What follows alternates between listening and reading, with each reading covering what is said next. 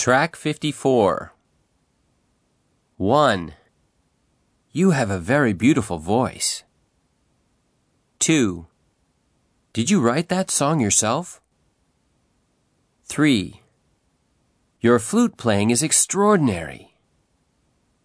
4. I didn't know you were such a talented guitarist. 5. You must have studied the piano for many years. 6. Have you ever thought of playing professionally? 7. Your performance was very moving. 8. You have a wonderful sense of rhythm. 9. I'm afraid I don't have a talent for music like you. 10. I play the guitar a little, but I'm just an amateur.